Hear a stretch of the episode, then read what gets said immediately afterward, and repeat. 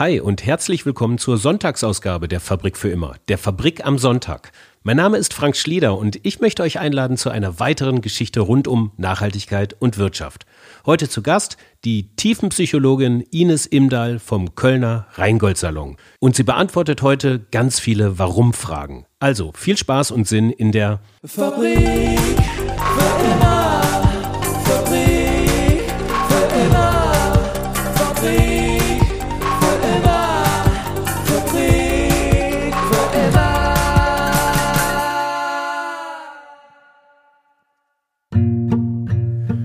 Ines Imdahl beschäftigt sich seit mehr als zwei Jahrzehnten mit dem Warum. Im Rheingold-Salon, den sie zusammen mit ihrem Mann Jens Lönnecker leitet, führen sie tiefenpsychologische Marktforschungen durch und beraten ihre AuftraggeberInnen zu deren Produkten und Marken.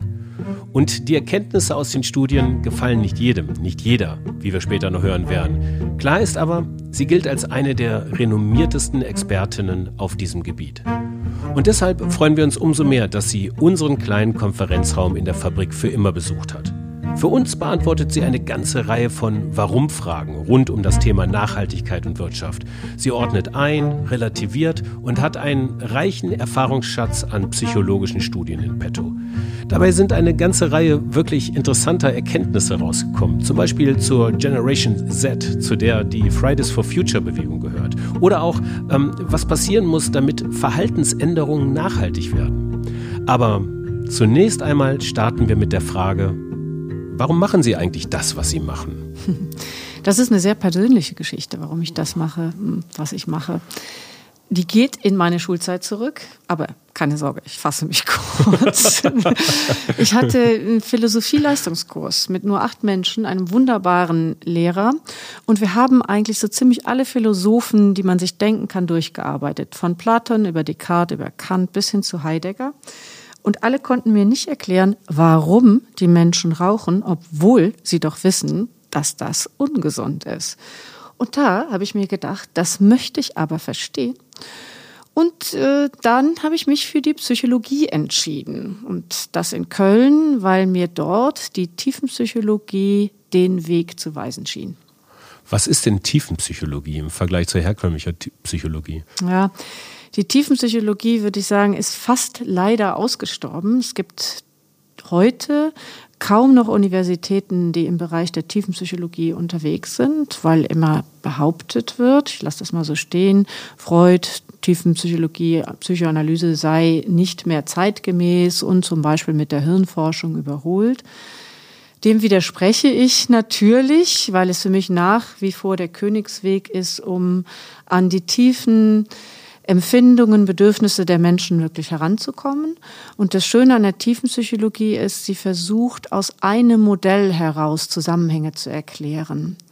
Und der Zusammenhang wird in vielen anderen Modellen, ob das Soziologie oder Psychologie ist, zerstückelt. Wir haben dann einen Eklektizismus, der im Grunde versucht, mit verschiedensten Modellen zu erklären, warum man dieses, warum man jenes tut oder unterlässt.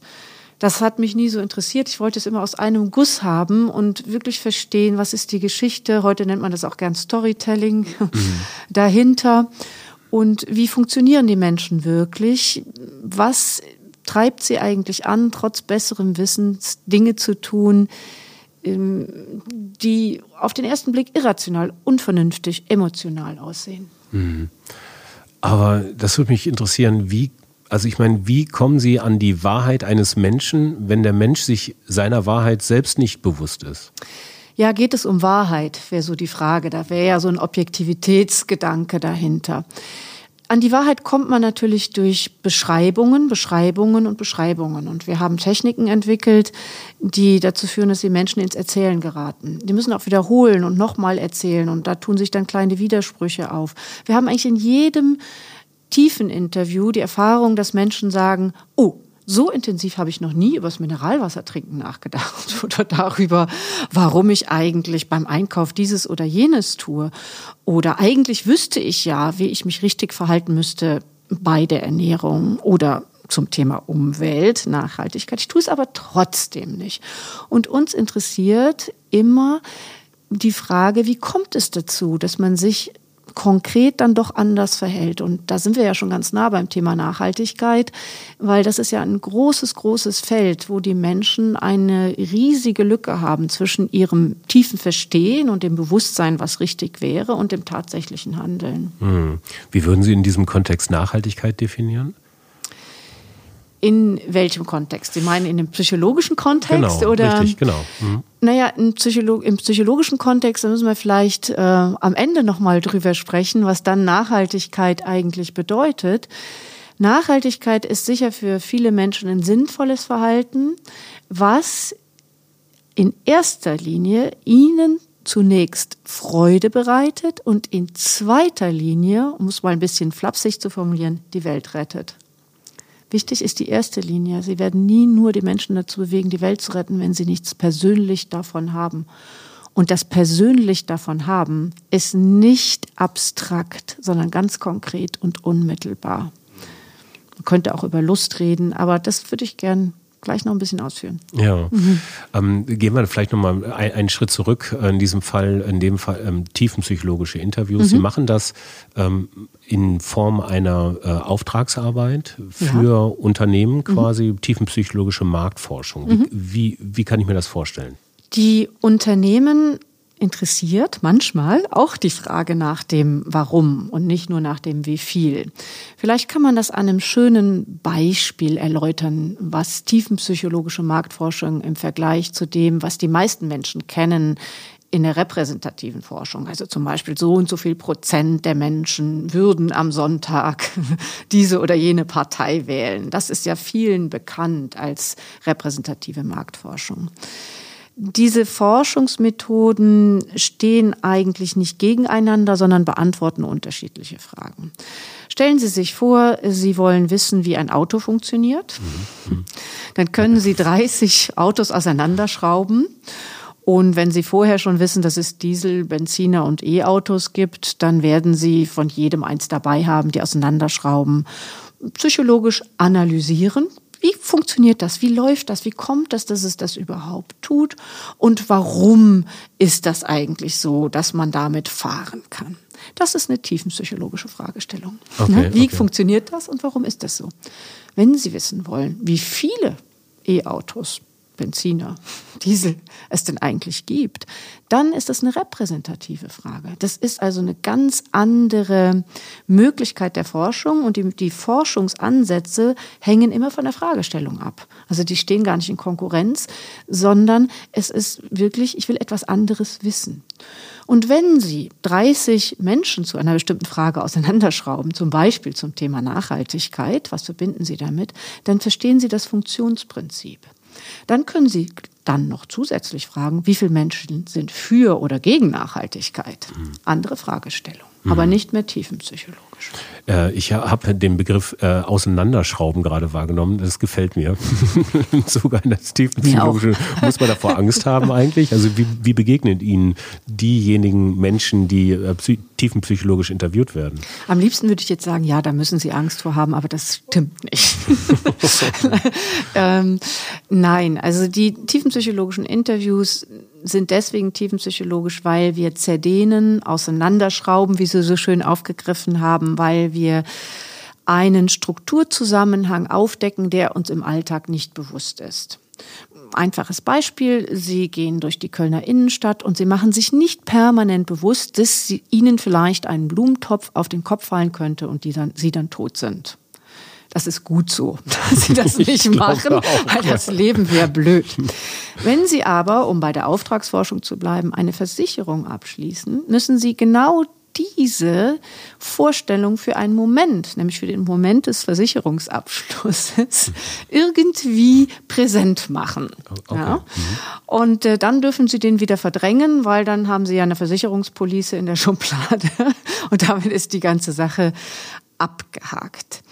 Also, was machen wir? Wir versuchen in den tiefen Interviews Strukturen aufzudecken, die immer da sind die aber im Alltag nicht permanent in unserem Bewusstsein sind. Und dazu gibt es Fragetechniken, die wir anwenden, die an der Universität Köln damals gelehrt wurden und mit denen wir eigentlich jeden Zusammenhang aufdecken können und das ist dann das Auseinanderschrauben.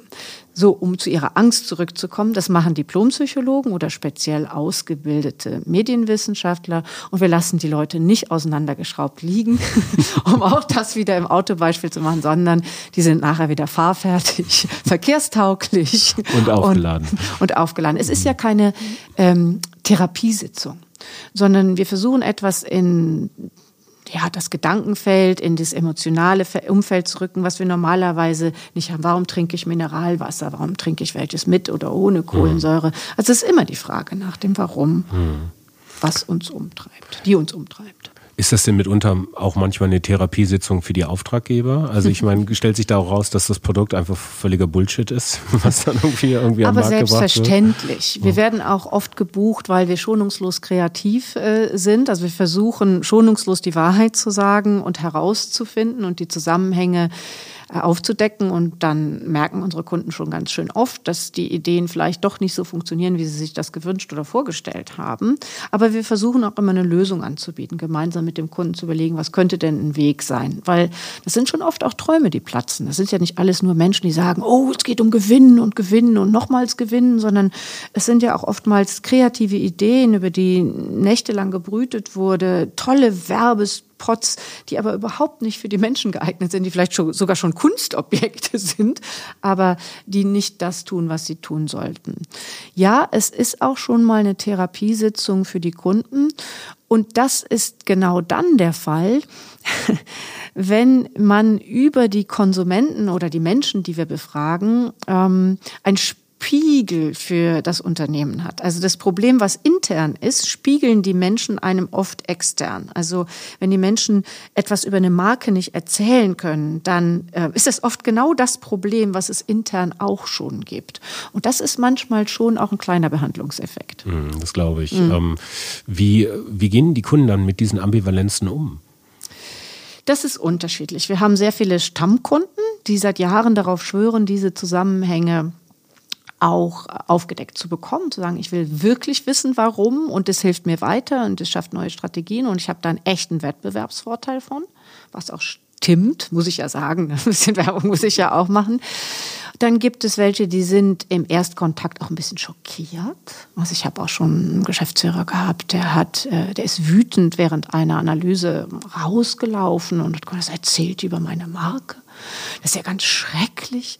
Und dann rief er drei Wochen später an und sagte, ich schäme mich, dass er sie kommen mussten, um das Offensichtliche zu sehen. Und dann haben wir jahrelang sehr gut zusammengearbeitet. Das war so ganz toll. Und dann gibt es welche, die mögen sich auf die Tiefe nicht einlassen und sagen, ja, nett, äh, aber teuer und möchte ich eigentlich nicht. Das ist, wie, ich würde sagen, wie im richtigen Leben. Da gibt es Menschen, die sind therapieaffin und möchten die Zusammenhänge auch ihres eigenen Lebens kennenlernen und das sind welche, die sind es nicht. Aber es ist keine Therapie. Das muss man auch mal ganz klar sagen. Sondern wir kommen mit Strategien, die psychologisch fundiert sind.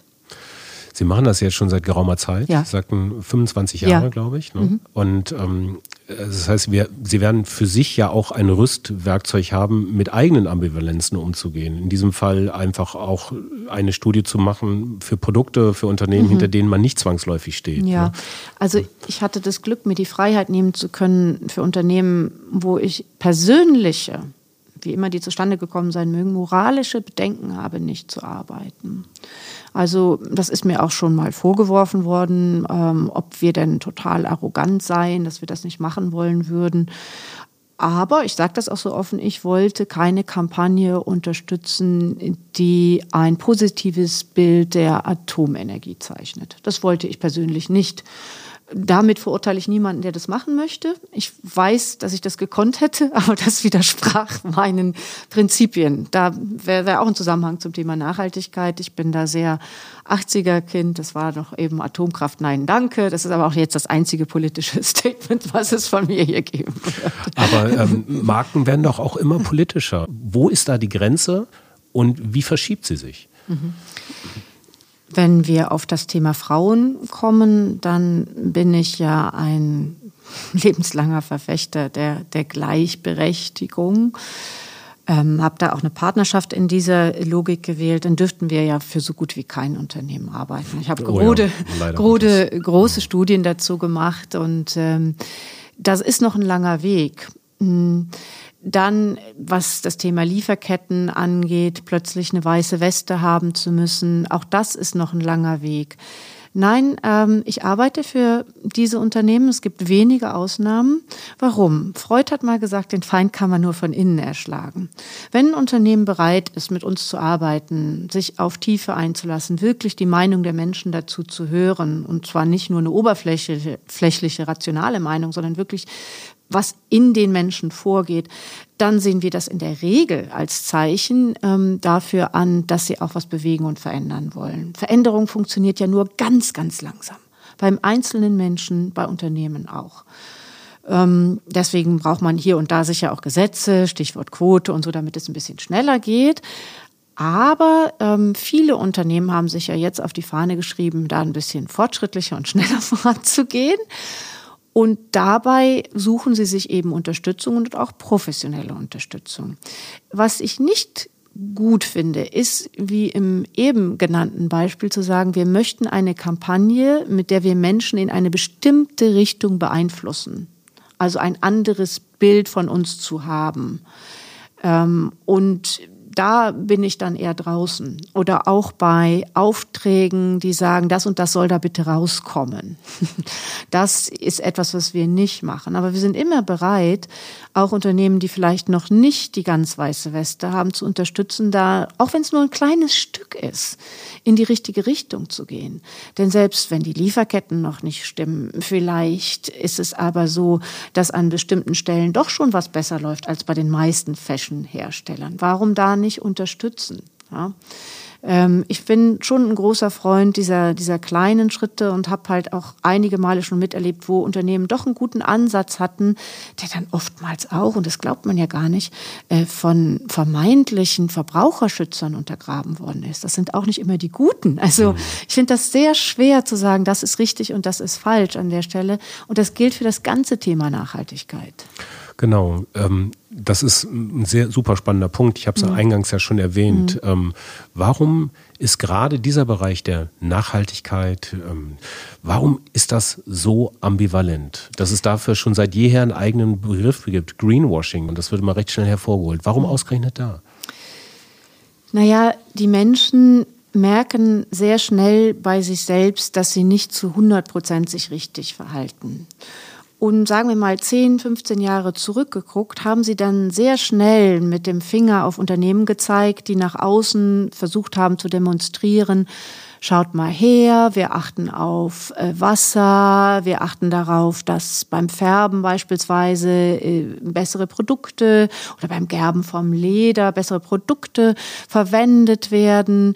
Ähm, und dann haben die Menschen gemerkt, na ja, das machen die nur an einer Stelle, das ist doch gar nicht richtig, das ist Greenwashing, da kam der Zeigefinger. Und da nehme ich jetzt Journalisten und Medien nicht aus, weil das sind auch nur Menschen. Mhm.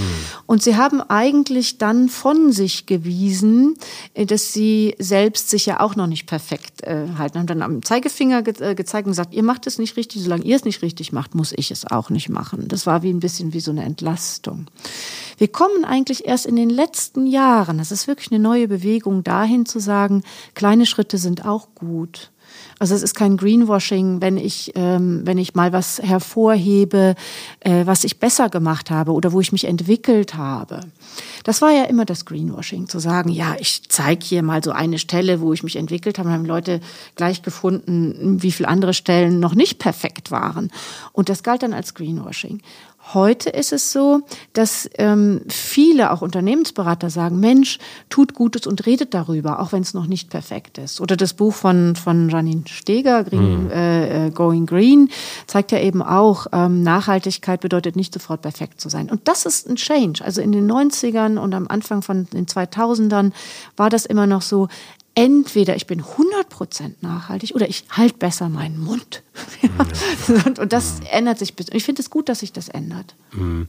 Im Zuge dessen hatte ich den Eindruck, oder meine Wahrnehmung ist, dass Nachhaltigkeit für viele eigentlich eher Verzicht statt Zugewinn ist. Ja. Ähm, also woher, woher kommt dieses ja. Denken eigentlich? Ähm, es ist so, dass die Menschen Nachhaltigkeit oder nachhaltiges Verhalten eher immer erstmal in diese Logik eingeordnet haben.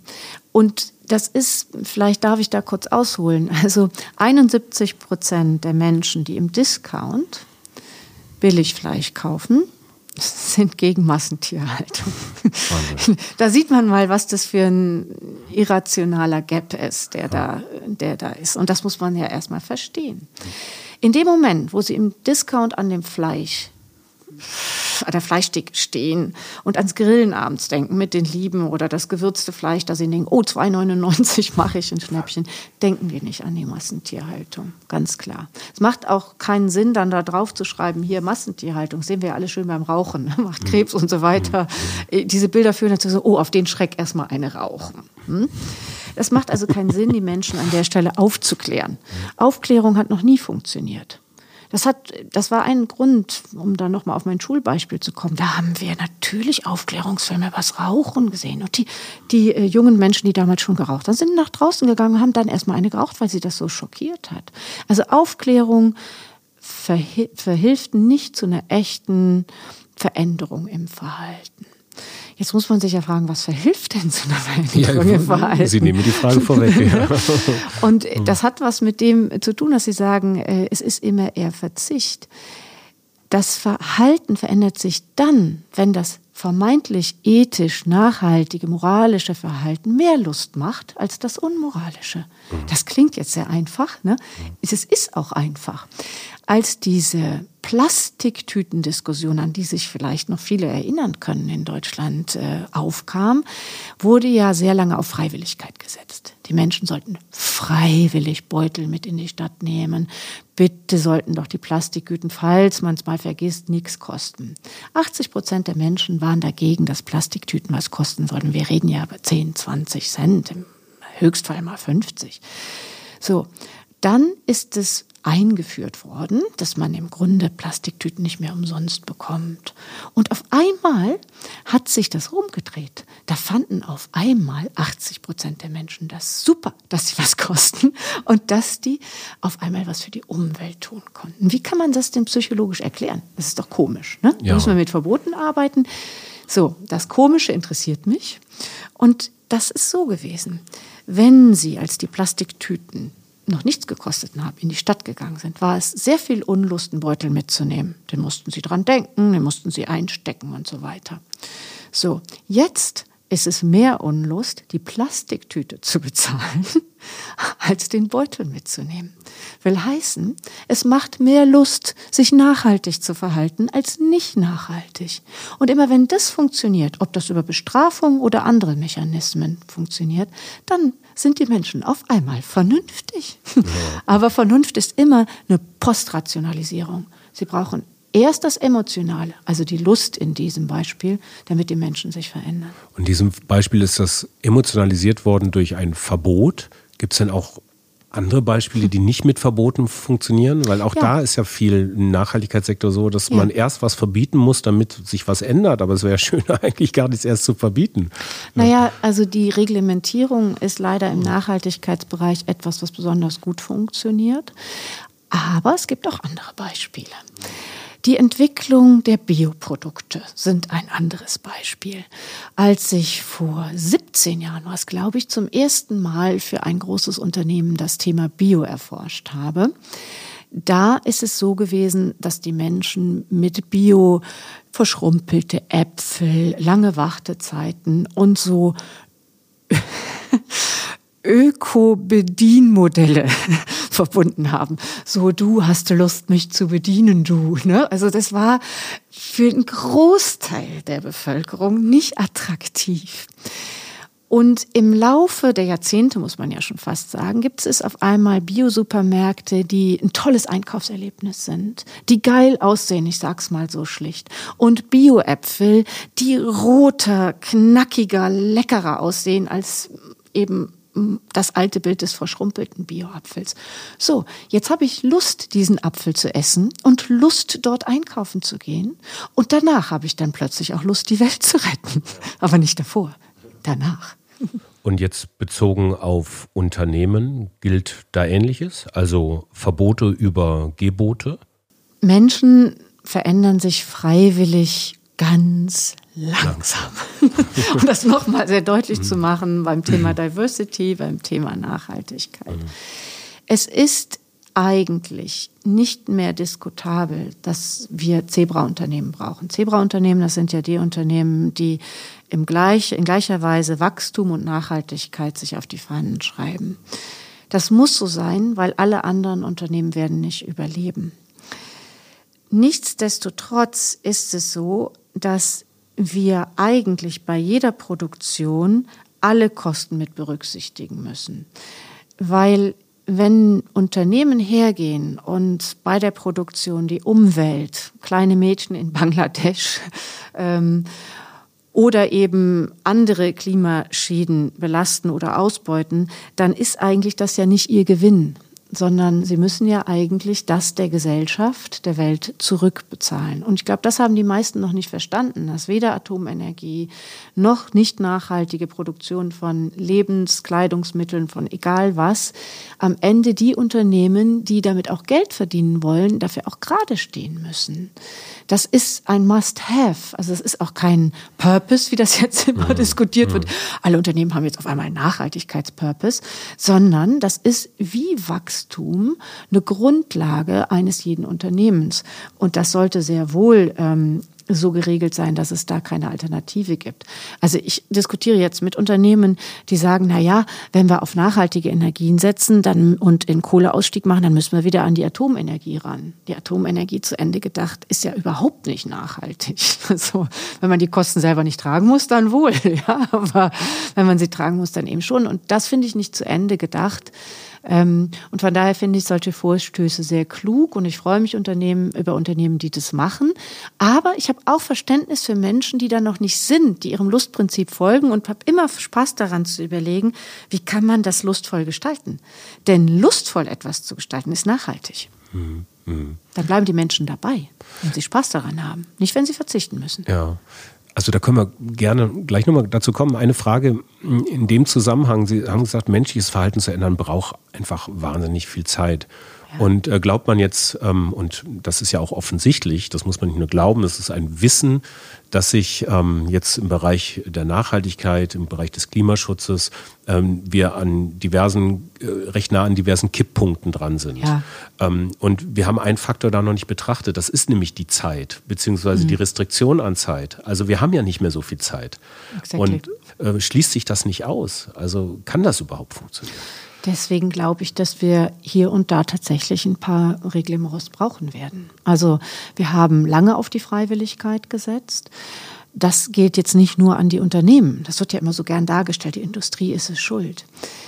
Die Industrie versichert, es gibt da auch gute und schlechte, brauchen wir gar nicht zu diskutieren. Aber die Industrie versichert zum Teil natürlich auch, dass sie gern Biofleisch, dass sie gern nachhaltiger verkaufen werden. Aber die Bereitschaft der Menschen ist einfach noch nicht da zu sagen, ich gebe dafür mehr Geld aus. Wenn sie noch nicht da ist und wir haben keine Zeit mehr, dann müssen wir es setzen. Ich bin ein total freiheitsliebender Mensch, das können Sie mir glauben. Und far away von solchen Reglementierungen. Aber wenn die Alternative ist, dass wir nicht überleben werden, ja, dass wir quasi in den freiwilligen Tod hier rasen, dann müssen wir das setzen.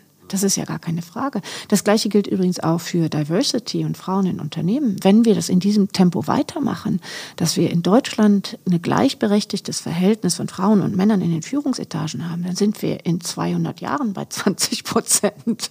Ja, von daher müssen wir das setzen, weil ich habe keine, ich glaube nicht, dass ich 200 Jahre werde und ich würde das gerne noch erleben. Ich habe noch ein paar Warum-Fragen. Ja, raus ja, damit, ja. bitte. Mm. Also warum muss eigentlich erst eine junge Generation kommen, um die Generation der Babyboomer, 60er Jahre, aufzuwecken oder in den Arsch zu treten? Das, was mhm. passiert im Bereich der Nachhaltigkeit. Ähm, die Frage habe ich schon oft gehört und ich frage mich, ob das so stimmt. Also zum Ersten ist es so, ich habe drei Jugendstudien gemacht in den letzten Jahren und natürlich wird die Welle von Fridays for Future, und das finde ich großartig, immer größer. Wenn Sie aber schauen, wie viel Raum nimmt Klimawandel und Nachhaltigkeit bei dieser besagten jungen Generation zum Beispiel auf Instagram ein, dann ist es nicht unter den Top 20 Themen und unter 10 Prozent. Ich will es einfach nur mal so sagen. Ja? Also ja. natürlich ist die Aufmerksamkeit der Medien auch stark in die Richtung gerückt worden. Und ich finde es das gut, dass das so ist. Also ich habe auch hier schon äh, aus der Fridays for Future Bewegung Vorträge gehört, wo steht, kaufen ist schlecht, kaufen Sie weniger. Und das bewegt natürlich was, einfach mal anders zu denken und nicht immer nur in Richtung Wachstum zu denken. Das ist großartig. Die Generation Boomer, zu der ich nicht ganz, aber fast gehöre, ähm, ist sehr wohl bereit, mit den jungen Menschen da viel zu machen, denn sie sind ja früher auch auf die Straße gegangen in den, in den 80ern und haben gefeitet und wollten was ändern. Und äh, sehr interessant und sehr spannend finde ich die Diskussion zwischen den Generationen, weil ähm, an bestimmten Stellen ist die Fridays for Future Bewegung nämlich überhaupt nicht nachhaltig. Ich es ist nicht so vielen bekannt, aber das Runterladen von YouTube-Videos ist eine Umweltsauerei in dem Umfang, in dem das, äh, in dem das passiert. Da ist aber jetzt zum Beispiel diese junge Generation überhaupt nicht bereit zu verzichten. Also es gibt keine Generation, die da mehr unterwegs ist. Und das gehört da genauso zu. Ja, also das ist, äh, das sind ganz, ganz viele Bereiche. Ich glaube, wir werden das gemeinsam schaffen. Es ist großartig, dass jetzt so viele ältere Menschen auch anders denken, Verpackungsmüll sparen wollen, ähm, nachhaltiger äh, mobil unterwegs unterwegs sein wollen, sich da einschränken wollen. Das ist großartig, dass diese Bewegung so gekommen ist. Ich will es nur eben ein bisschen relativieren. Es wird auch ein bisschen so gestrickt, als ob das ein ganz Thema wäre, was jetzt nur durch die Gen Z nach vorne gekommen mhm. ist. Aber wäre das ohne die Gen Z nach vorne gekommen? Also, das ist natürlich auch eine gute Frage. Warum jetzt? Warum sind wir jetzt in einer Zeit angekommen, wo wir ich bringe es nochmal auf das Thema Purpose, sich immer mehr Unternehmen und Menschen nach dem Sinn fragen. Wir haben einfach zu viele Jahre im Hamsterrad gelebt, immer mehr Wachstum, mehr Wachstum, mehr Wachstum haben so getan, als ob wir uns mit unserer Tätigkeit identifizieren würden, sind aber immer erschöpfter und ausgelaugter geworden. Die Menschen haben alle zwei Jahre das Unternehmen gewechselt, weil sie keinen Sinn in ihrer Tätigkeit gesehen haben. Wir haben einen riesigen Zuwachs an Burnout und Depressionen. Das ist eigentlich eine Sinnfrage, die dahinter steht. Was, was macht das für einen Sinn, was ich hier tue? Immer mehr Unternehmen sagen, wir brauchen einen Sinn, einen Purpose, einen Zweck und springen dann auf die Nachhaltigkeit. Das ist ein Pseudo-Purpose, aber Nachhaltigkeit ist natürlich eine wichtige wichtige Grundlage. Und eben jetzt zu sagen, mein Leben hat einen Sinn und ich, ich habe was bewirkt und da ist ein Werk rausgekommen und nicht nur das 50. Neukonzept, das ist aus meiner Branche, ja, das 20. Neuprodukt, äh, was äh, oder die die die 50. Sorte Cola, die dann im Regal steht, ist ja irgendwo dann auch sinnlos, mehr desselben. Sondern wirklich danach zu fragen, was ist mein Leben wert, was ist das Unternehmen wert, was kann ich wirklich bewirken und ändern. Wir wollen auch als Menschen nachhaltig sein, indem wir was bewirken und verändern. Also Sie sprechen es gerade nochmal an, das war nämlich auch noch eine Warum-Frage, die schließt sich da perfekt drauf an. Warum sollten Marken bzw. Unternehmen ihr Warum klären und kommunizieren? Mhm. Also Nachhaltigkeit ist kein Warum oder kein Purpose, sondern es ist eine Grundlage. Ich will das nochmal sehr, sehr deutlich sagen. Das ist eine Existenzverpflichtung, aber keine Existenzberechtigung. Und eine Existenzberechtigung klärt die Frage nach dem Warum. Welchen Sinn mache ich im Leben eines Menschen? Welchen Konflikt löse ich? Welches Problem greife ich auf? Und mache ich das wirklich gut? Die Marken müssen heute sich sehr zurücknehmen, dürfen nicht sagen, ich, ich, ich, ich bin geil, kauf mich. Sie müssen sagen, das ist mein Angebot an dich. Wenn du dieses und jenes öfter mal verspürst, zum Beispiel dauernd vorm Spiegel stehst und denkst, ah, ich bin so unzufrieden, ich will aber nicht schon wieder eine Diät machen dann könnte es sein, dass dir dieses Produkt vielleicht gut schmeckt und mal einen besseren Moment gute Laune macht. Finde ich ein gutes Versprechen zum Beispiel. Aber das ist ein Sinn. Und da muss man sich sehr intensiv mit seinem Produkt und seinem Angebot auseinandersetzen, um die Motive und die Bedürfnislage der Menschen genau zu verstehen und da ein sinnhaftes, problemlösendes Angebot zu machen. Hm. Vielleicht daran anschließend fast schon so eine soziologische Frage. Sind wir jetzt im Zeit, gehen wir in ein Zeitalter vom Ich ins Wir? Also ist der Sinn dann nicht nur, dass es mir besser geht, sondern auch, dass es uns damit besser geht? Wir haben in den 90ern eine extreme Individualisierung, Profilierungs- und Egokultur gehabt, die Yuppie-Zeit. Hm? Ähm, nach 2001 hat es eigentlich schon angefangen, also nach 9-11, dass die Menschen stärker auf Gemeinschaft gesetzt haben. Und wie sieht es jetzt aus? Wir wollen berühmt werden innerhalb der Gemeinschaft. Also, also das Ich im Wir. Genau. Und das Wir ist ja. mehrere Wirs. Ja. ja, in den hm. Communities. Hm. Also um da nochmal ein Beispiel zu nehmen. Ich habe in den 90ern zum ersten Mal die Frage gestellt, ähm, in der Gruppe der 14- bis 25-Jährigen, ähm, ob, sie, ob sie berühmt werden wollen. Damals wollten 13 Prozent der jungen Menschen berühmt werden. Heute sind es 30. Hm. Also es geht schon noch sehr um das Ich, wenn Sie das so wollen. Ja? ja? Aber wie machen wir hm. das? Wir gehen heute in die sozialen Medien und hoffen, 150, 180, 200 Likes zu bekommen. Und nur dann, wenn das Wir, also die Community, sagt, du bist fein, haben die jungen Menschen das Gefühl, sie sind in Ordnung und sie haben was Tolles erlebt und das Ich ist bestätigt. Das war damals sicher nicht so sehr von der Außenwelt abhängig, ja. sondern in den Wall Street-Seiten ist man über Leichen gegangen. Das hat sich geändert. Ja. Also schließen sich für mich immer noch ganz viele Abers und warum es an. Mhm. Ich habe aber mh, hm, ein Buch am Nachttisch liegen äh, von Andreas Reckwitz mhm. ähm, und ähm, das Ende der Illusion heißt das und auf dem Klappentext steht hinten, ähm, wer Ambivalenzen aushalten und produktiv mit ihnen umgehen kann, ist in der Spätmoderne klar im Vorteil.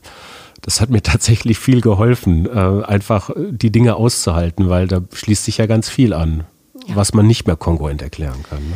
Definitiv Ambivalenzen aushalten, müssen wir ja jetzt in Corona-Zeiten ganz, ganz viel. Ja.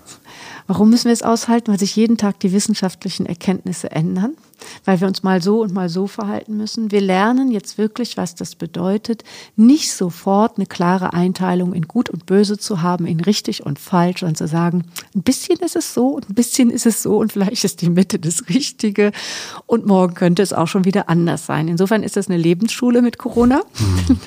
auch für die Nachhaltigkeit und es ist natürlich fortgeschritten, Ambivalenzen aushalten zu können. Mhm. Und jeden Tag müssen wir es Gott sei Dank auch nicht. Es gibt auch Tage, die einfach nur rund sind. bitte, bitte, bitte, gib mir einen runden Tag. Ja. Ähm, die ähm, noch eine weitere Warum-Frage. Warum ist, warum ist Kurzfristigkeit dringlicher als Langfristigkeit? Ist es das? Ich glaube, wir brauchen das beides. Also wir brauchen kurzfristig, weil uns die Zeit wegläuft, Stellschrauben, die in eine andere Richtung weisen. Aber wenn die Stellschrauben uns keine Lust machen, werden sie langfristig nicht funktionieren. Deswegen bin ich derjenige, der immer wieder sagt, wenn wir nachhaltig leben wollen, muss uns das in allererster Linie Spaß machen, weil nur Spaß ist nachhaltig. Verzicht ist es nicht, das kennt jeder, der mal eine Diät gemacht hat. Mhm. Die geht eine Woche und dann war es das. Wenn wir also unsere Welt retten wollen, ja, dann müssen wir erstmal an uns selbst denken und sagen, was macht mir Spaß daran? Und dann können wir das auch dauerhaft durchhalten. So, die einzelne Person und das Unternehmen, das Produkt, die Marke auch oder die Leute, die dafür arbeiten, ist ja nicht nur das Es, sondern ja. es sind ja Menschen, die dafür arbeiten. Und ähm, auch für Unternehmen gilt, ähm, ihr Warum zu klären, ist äh, nicht mehr eine Frage des äh, vielleicht, sondern es geht gar nicht mehr anders. Und die Produkte daraufhin ähm, so zu entwickeln und die Kommunikation, die Markenkommunikation so drauf zu entwickeln, zielt auf diesem Warum. Wir sind ja der Auffassung, dass das immer schon so war. Mhm. Uns interessiert ja dann immer, also im Rheingold-Salon, ja, ich mache das ja nicht alleine. Uns interessiert ja immer, warum Purpose und Warum und Sinnhaftigkeit plötzlich so ein Buzzword wird. Mhm. Ja. Haben Unternehmen und Marken früher keinen Sinn gebraucht und kein Warum? Ja, haben sie natürlich gebraucht. Aber der Grund, warum das jetzt so aufkommt, ist, dass wir eben ins Leere gelaufen sind mit den ewigen Wachstumsgeschichten, dass Corona uns da auch nochmal gezeigt hat, wenn ich mal einen Moment durchatme und mich frage, was mache ich hier eigentlich? Gibt es da vielleicht noch was anderes? Oder bin ich wirklich der Auffassung, dass ich am Ende meines Lebens dastehe und mir vorwerfe, nicht oft genug im Büro gewesen zu sein? Hm. Wie gehen Sie denn mit Hypermoralismus um? Also wenn sich jemand dazu entschieden hat, für sich nachhaltig zu leben, das von anderen auch zu erwarten? Ich finde, jeder, der es für sich extrem entschieden hat. Also mich stören Leute, die das machen und nicht die ganze Zeit rumläufen und andere missionieren wollen, überhaupt gar nicht. Aber ich war jetzt kürzlich auf einem Kongress und da waren drei Redner vor mir, die alle erzählt haben, wie wunderbar nachhaltig sie für die Unternehmen oder in den Unternehmen arbeiten und äh, ich habe angefangen mit, okay, was soll ich jetzt noch sagen? Das waren die Guten. Ich würde auch gern dazugehören. Allein, ich bin nicht dauernd auf dem Pfad der Tugend. Und das Problem mit dem Übermoralisieren ist doch, dass es uns vor Augen führt, wo unsere Schwachstellen sind. Wir müssen eigentlich, glaube ich, eher in die Richtung gehen, sagen, die kleinen Dinge, die wir schon richtig machen, dafür sollten wir uns auf die Schulter klopfen und gucken, wo gibt es noch mehr Dinge, die wir richtig machen können, die ich geil finde. Also ich meine es so, wie ich sage, die ich toll finde, die mir Spaß machen. Ja? wir werden nicht alle Menschen aufs Fahrrad bekommen. Let's face it, nicht alle Menschen fahren gerne Fahrrad. Die, die gerne fahren, bitte. Aber nicht alle Menschen werden das tun. Also brauchen wir weitere Spaßfaktoren, die das Thema Mobilität nachhaltig nach vorne bringt. Mhm. Das brauchen wir. Was wiederum äh, Raum für Innovation schafft. Definitiv. Und neue Märkte. Definitiv. Neue Verhaltensweisen. Neue, neue Verhaltensweisen ähm, und vielleicht auch andere Produkte natürlich. Ja. Ich habe lange Jahre im Bereich des Fashions gesagt, ähm, ganz ehrlich, ich mag gerne Mode, da oute ich mich auch. Ich kaufe auch kein Primark-T-Shirt für zwei Euro oder sonst irgendwie was. Ich finde aber die ganz, ganz, ganz nachhaltig produzierten Dinge immer noch sehr selten und sehr selten auch attraktiv. Mhm. Da bin ich wieder beim Schrumpelapfel. Mhm. Das emotionalisiert nicht. Das bereitet keine Lust. Nicht genug. Und da ist halt viel Luft nach oben. Das verstehe ich auch ehrlich gesagt nicht. Es gibt so viele Premium-Brands, Haute Couture und hast du nicht gesehen, wieso geht das nicht nachhaltig? Also wenn ich in diesen Preisligen unterwegs bin, dann finde ich das selbstverständlich, dass das auch nachhaltig produziert sein darf. Da kommt's, ich sage es jetzt, ich weiß, das ist nicht so gemeint, aber die Menschen, die in der Lage sind, ein Chanel, ein Prada oder solche Wahnsinnsmarken zu kaufen, bin ich nicht, aber die das sind, bei denen kommt es auf 100 Euro mehr oder weniger doch nicht mehr an, sind hm. wir doch mal ehrlich. Hm. Und die Menschen, die die sich Primark kaufen? Also die meisten Menschen, die bei Primark sind, kaufen das ja nicht nur, weil es billig ist, sondern weil sie einfach viel kaufen wollen und weil sie damit was anderes verdecken. Sie wollen einfach mit vollen Beuteln da rauskommen. Und ganz ehrlich, es gibt natürlich welche, die sich wirklich gar nichts anderes leisten können eingeräumt. Wobei es da sicher auch andere günstige Marken gibt. Ne? Nur die Frage ist ja, brauchen wir wirklich fünf T-Shirts alle zwei Monate neu? Ist es so? Oder wäre es auch denkbar zu sagen, ich nehme dieses Geld und kaufe ein T-Shirt dafür? Das muss uns dann aber eben Spaß machen. Das muss eine geile Marke sein. Wir sind ja bei Apple zum Beispiel. Das ist eine Firma, die das toll gelöst hat. Es gibt Menschen, von denen würde man doch sagen, die gehen bei Primark einkaufen, haben aber das letzte Smartphone in der Hand. Das ist so. Können Sie reingehen. Das werden Sie häufigst finden. Das können Sie sich leisten für mehrere tausend Euro, aber kein T-Shirt, das zwei Euro mehr kostet, ist unglaubwürdig. Es ist eine Entscheidung. Und was wir uns fragen müssen ist, warum macht es mehr Spaß, da das Geld auszugeben, als in einem nachhaltigeren Geschäft? Und da sind wir in der Mode noch lange nicht so weit, wie wir das im Lebensmittelbereich sind. Auch da ist noch viel Luft nach oben, verstehen Sie mich nicht falsch, mhm. aber mhm. da sind wir schon ein ganzes Stück weiter. Ja. Hm. ja, da könnte ich jetzt stundenlang mit Ihnen Branche für Branche im Grunde genommen Definitiv. durchgehen. Ähm, aber ich glaube, ähm, ich nehme da mal ganz kurz. Ja. Das Prinzip ist ja klar, es geht um die Lust. Genau, es ja. geht um die Lust, genau. Mhm. Das ist also eine der Key Messages. Also auch Nachhaltigkeit muss freudvoll sein. Also erstmal, Nachhaltigkeit ist nur dann nachhaltig, wenn sie Lust macht, weil sonst Verzicht ist und nur kurzfristig ist. Und zweitens, auch Gesetze können dazu führen, dass wir an der einen Stelle die Unlust hochschrauben und damit gleichzeitig an der anderen Stelle die Lust hoch. Es ist eine Notlösung, aber es ist eine Lösung, um die Lust auch herzustellen. Ines Imdahl, ich bedanke mich sehr, sehr herzlich für das Gespräch. Ich wünsche Ihnen eine freudvolle, runde Tagezeit und auf bald. Vielen Dank. Das war die Fabrik am Sonntag, heute mit Ines Imdahl. Wenn euch diese Episode gefallen hat, dann gebt uns eine gute Bewertung bei Apple Podcast, abonniert diesen Podcast, hört uns gerne wieder. Für Fragen, Anregungen, Anmerkungen, Anfragen, schreibt uns eine Mail an info@fabrikfürimmer.com oder besucht unsere Webseite www.fabrikfürimmer.com. Euch einen schönen Sonntag, euch eine schöne Woche und bis zum nächsten Mal. Ciao. Fabrik.